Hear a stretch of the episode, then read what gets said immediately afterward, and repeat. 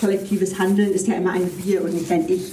Das heißt, in der Regel wird sich dafür eingesetzt, dass es nicht nur mir besser geht, sondern irgendwie einer Gruppe von Leuten wie mir, mit denen ich mich identifiziere. Ähm, da gibt es bestimmte Bedingungen, die es uns erleichtern, äh, eben mit so einer Gruppe äh, ja, eine kollektive Identität zu entwickeln und auch ähm, uns für diese Gruppe einzusetzen. Und das ist einmal eben eine starke Identifikation.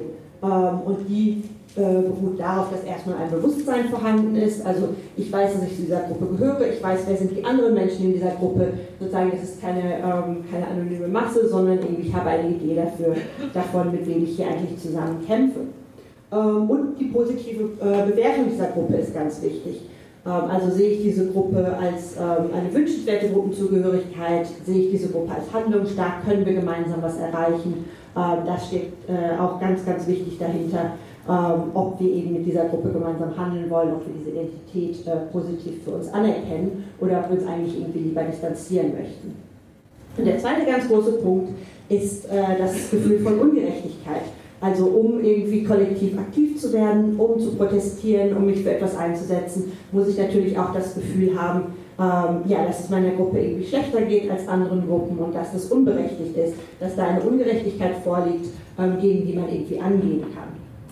Ähm, wenn wir jetzt das Ganze aus antikapitalistischer Perspektive angehen, ist, glaube ich, direkt klar, ähm, da war ja auch gerade schon im ähm, Rahmen von Kulturkampf die Rede von, dass ähm, wir natürlich äh, das Hindernis haben, dass relativ wenig Klassenbewusstsein vorhanden ist, dass oft die politischen äh, Kampflinien woanders gezogen werden ähm, und Menschen sozusagen da in anderen Identitäten denken.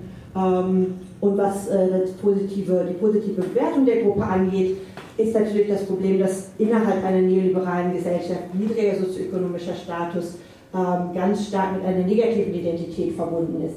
Ähm, weil man sozusagen innerhalb des äh, ja, populären Narrativs vielleicht äh, denkt, ja, Menschen mit niedrigem Status hätten nicht hart genug gearbeitet, hätten irgendwie ähm, ja, in der ganzen Meritokratie sozusagen nicht äh, sich als würdig genug erwiesen, irgendwie um den sozialen Aufstieg zu schaffen. Das heißt, ähm, man arbeitet quasi gegen ganz viele ähm, tief etablierte Narrative, die uns halt sagen, ähm, ja, Benachteiligung in diesem System, äh, sozusagen auf der ökonomischen Dimension, ist irgendwie dadurch gerechtfertigt und stellt deswegen keine Ungerechtigkeit dar, sondern etwas, dem man eher auf individueller Ebene durch harte Arbeit und Aufstieg entkommen muss, als etwas, wofür man sich kollektiv einsetzt. Auf der anderen Seite hat es der Rechtspopulismus da leichter, ähm, denn die nationale Identität ist zuerst mal natürlich sehr leicht zugänglich. Irgendwie jeder weiß, ähm, wer gemeint ist und ähm, wer dazugehört. Ähm, und ähm, ja, hat da sozusagen eine recht klare Idee von.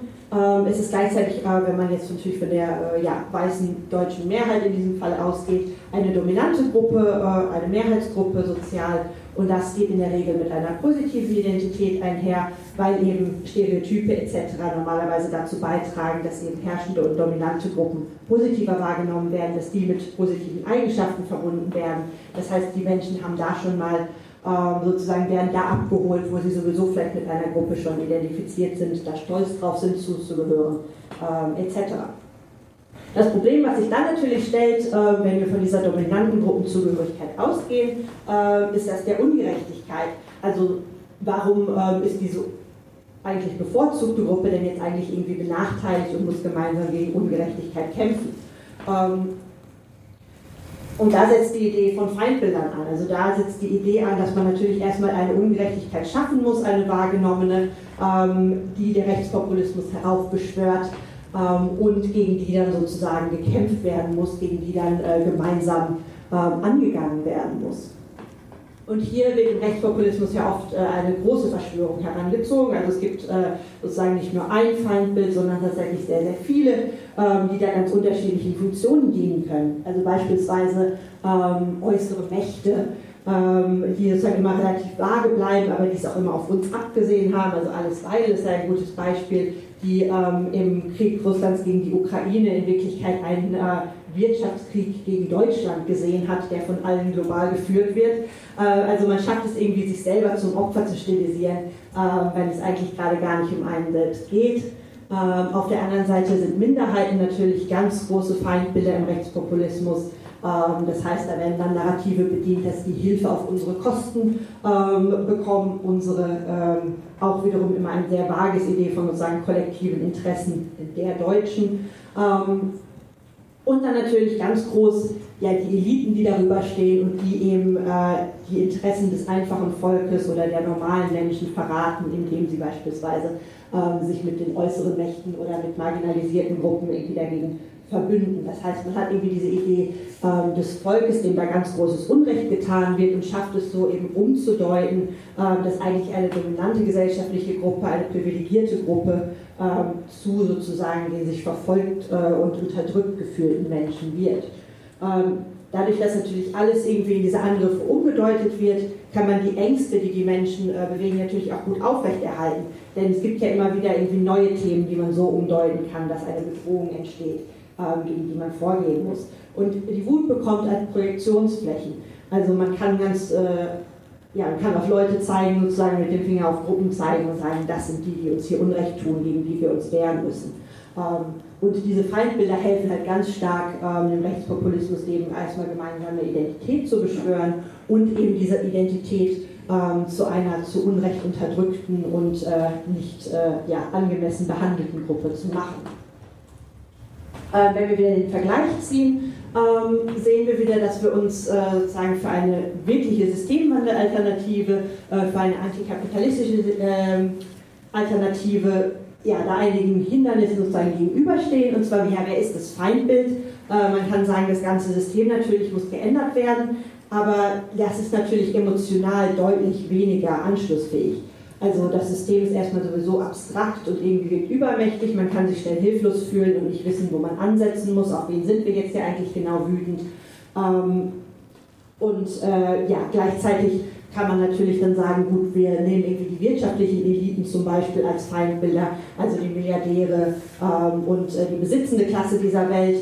Ähm, da besteht natürlich das Problem, dass ähm, das eine Gruppe ist, die mehr ja, als Aspiration tatsächlich dient, ähm, also als ja, Projektionsfläche für das, man sich, was man sich wünscht im Leben, für das, was idealisiert wird in der Gesellschaft, als tatsächlich als Feindbild. Also man sieht das auch in Umfragen sehr schön, äh, wenn man guckt, worin haben die Menschen eigentlich das Vertrauen verloren, äh, welche Eliten werden da eigentlich so abgelehnt. Das sind politische Eliten, kulturelle Eliten, aber tatsächlich nicht so sehr wirtschaftliche Eliten. Ähm, das heißt sozusagen das negative Bild, äh, was mit Eliten verbunden wird, ähm, das äh, wird nicht unbedingt übertragen auf Menschen, die tatsächlich, äh, wenn man sich Besitzstände und sozusagen materielle Macht anguckt, tatsächlich diese Elite auch bilden. Ähm, und das ist natürlich ganz ja, fatal in dem Sinne, weil es eben dazu beiträgt, dass diese Gruppe, die ist sehr positiv besetzt, es gibt sehr viele positive Stereotype, es gibt sozusagen ja sehr viel auch den Wunsch, eben dieser Gruppe anzugehören. Das heißt, äh, genau, das wird eben sehr stark auch kulturell irgendwie idealisiert. Also die sind, ähm, werden sehr positiv dargestellt in den Medien, in Filmen etc. Also Menschen, die irgendwie ähm, ja, Unternehmen besitzen oder gründen, Entrepreneurs etc. Das ist äh, sozusagen eine Gruppe, wo man sehr viel ähm, ja erstmal hinterfragen muss, ähm, was da eigentlich idealisiert wird, bevor man diese Gruppe sozusagen negativer ähm, ja, darstellen kann. Und es ist natürlich auch immer ganz groß, also gerade in Deutschland haben wir ja diesen Begriff der Neiddebatte. Das heißt, es äh, ist immer ganz schnell der Vorwurf da, wenn man diese Gruppe kritisiert, ähm, dass es eben eigentlich nur äh, daher kommt, dass man eben selber gerne Teil wäre, es aber irgendwie wieder nicht geschafft hat. Also sozusagen dieser Gedanke des, ähm, des Wettbewerbs, ähm, der sozusagen kompetitiven Ausrichtung der Gesellschaft, in der sozusagen die, die die Gewinner sind, die oben stehen, idealisiert werden und man die auch nicht kritisieren sollte, außer man möchte sich halt sozusagen selber ja, zum, ähm, zum Ziel einer solchen Debatte machen oder zum Ziel von solchen Vor äh, Vorwürfen machen. Ähm, eine weitere Frage ist die Frage, ähm, ja, inwiefern stellt äh, die Alternative für Deutschland und der Rechtspopulismus äh, im Allgemeinen tatsächlich eine Alternative zum System dar? Ähm, also wir haben gesehen, sie positionieren sich natürlich so, sie äh, finden ganz viele ähm, Feindbilder und ganz viele äh, Menschen, die sozusagen auf äh, uns abgesehen haben oder auf ihre Wählerschaft abgesehen haben. Sie wettern ganz oft gegen so Begriffe wie die Systemparteien und ähm, zielen ja auch oft direkt darauf ab, Protestwählerinnen eben anzuwerben, indem halt gesagt wird, man sollte für sie stimmen, wenn man den Parteien eine Denkzettel verpassen sollte, etc. Ähm, das heißt, sie spielen ja ganz bewusst damit, ähm, dass eben ihre Attraktivität darin besteht, als Alternative gesehen zu werden. Ähm, wenn man sich aber mal genauer anschaut, was sie eigentlich ähm, so machen oder was eben ihre Grundgedanken sind, dann merkt man, da ist eigentlich nicht viel Alternative dahinter.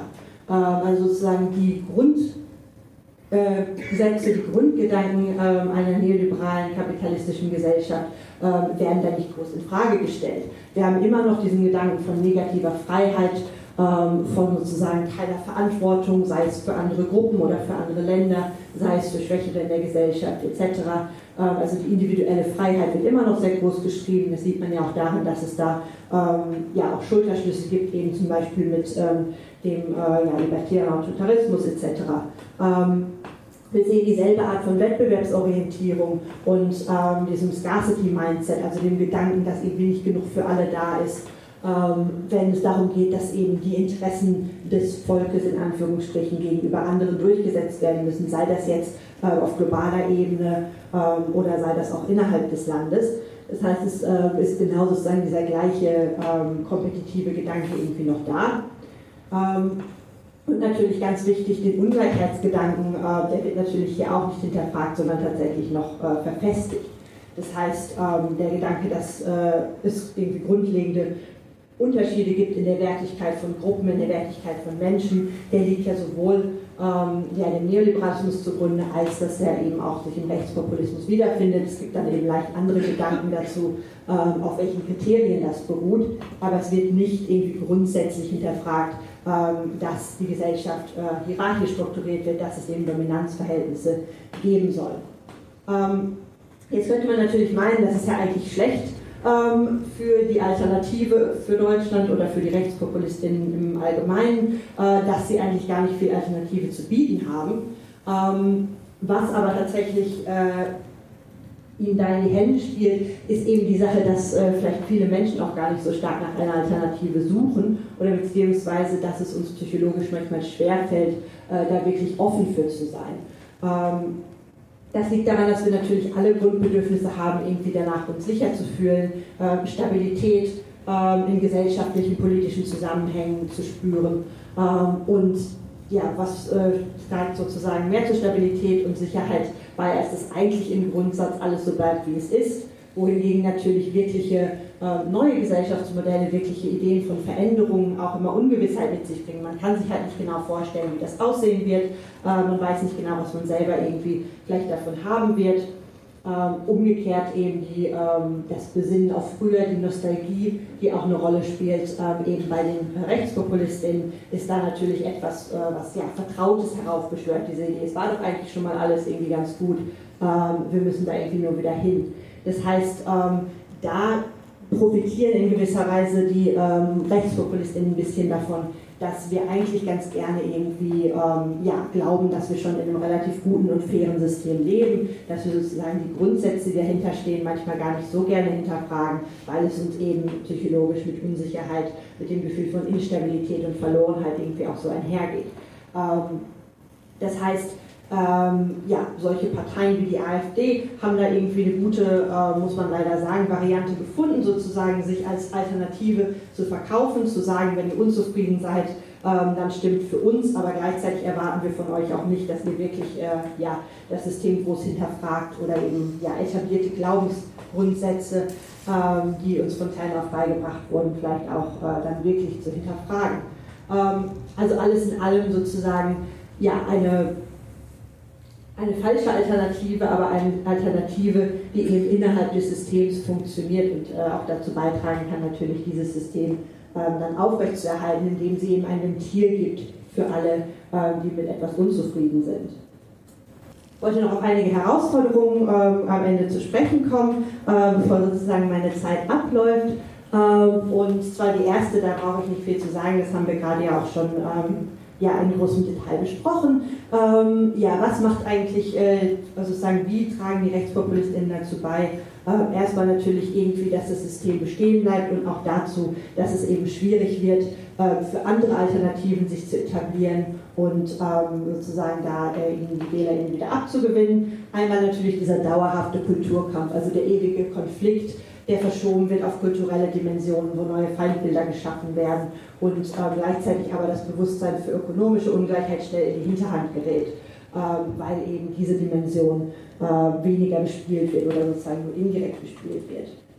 Ähm, auf der anderen Seite haben wir das Problem, ähm, dass, ähm, wenn es gerade darum geht, äh, ja, die Interessen von marginalisierten Gruppen zu berücksichtigen, ähm, ja, der Neoliberalismus es teilweise sehr gut geschafft hat, dieses Thema zu besetzen. Also indem beispielsweise Diskurse verschoben werden, weg von Gleichheit, weg von Egalität und hin zu sowas wie ja, Diversität oder Repräsentation, gerade innerhalb von elitären Gruppen. Ähm, das heißt, viele Diskurse, wenn es zum Beispiel um Feminismus geht, ähm, drehen sich um so Sachen wie Frauen in Vorständen und CEOs etc. Relativ wenig ähm, dreht sich darum, dass eigentlich Frauen ja hauptsächlich vom äh, Niedriglohnsektor betroffen sind und da sozusagen vielleicht eine viel größere Gruppe innerhalb dieser benachteiligten Gruppe eigentlich ihre Interessen liegen hätte. Das heißt, auf der einen Seite schafft es so der Neoliberalismus, sich irgendwie als progressiv ähm, zu positionieren, indem es halt ähm, ja, diese Debatte daraufhin beschränkt wird, dass halt die Elite möglichst repräsentativ besetzt werden soll. Ähm, und das erlaubt es natürlich umgekehrt äh, den Rechtspopulistinnen wieder, eben diese elitären Interessen und Minderheitsinteressen irgendwie gleichzusetzen, zu sagen, da ist diese große Verschwörung ähm, ja, der marginalisierten Gruppen ähm, und der Eliten, die es irgendwie ja, auf uns abgesehen haben und wir kommen dabei zu kurz. Ähm, das heißt sozusagen, also wenn man eben ähm, ja, diesem Diskurs nicht so viel entgegensetzt oder wenn äh, man äh, es auch zulässt, ähm, dass eben ähm, solche Diskurse sehr, neoliberal geführt werden, dann hilft es natürlich indirekt auch immer dem Rechtspopulismus zu sagen, ja, ja, ähm, irgendwie linke Interessen sind die Interessen von Minderheiten, aber die Interessen von Minderheiten sind auch die Interessen von Eliten, deswegen steckt irgendwie alle unter einer Decke gegen uns. Also ich glaube, das ist etwas, was ähm, ja da ganz geschickt sozusagen von beiden Seiten ähm, genutzt werden kann.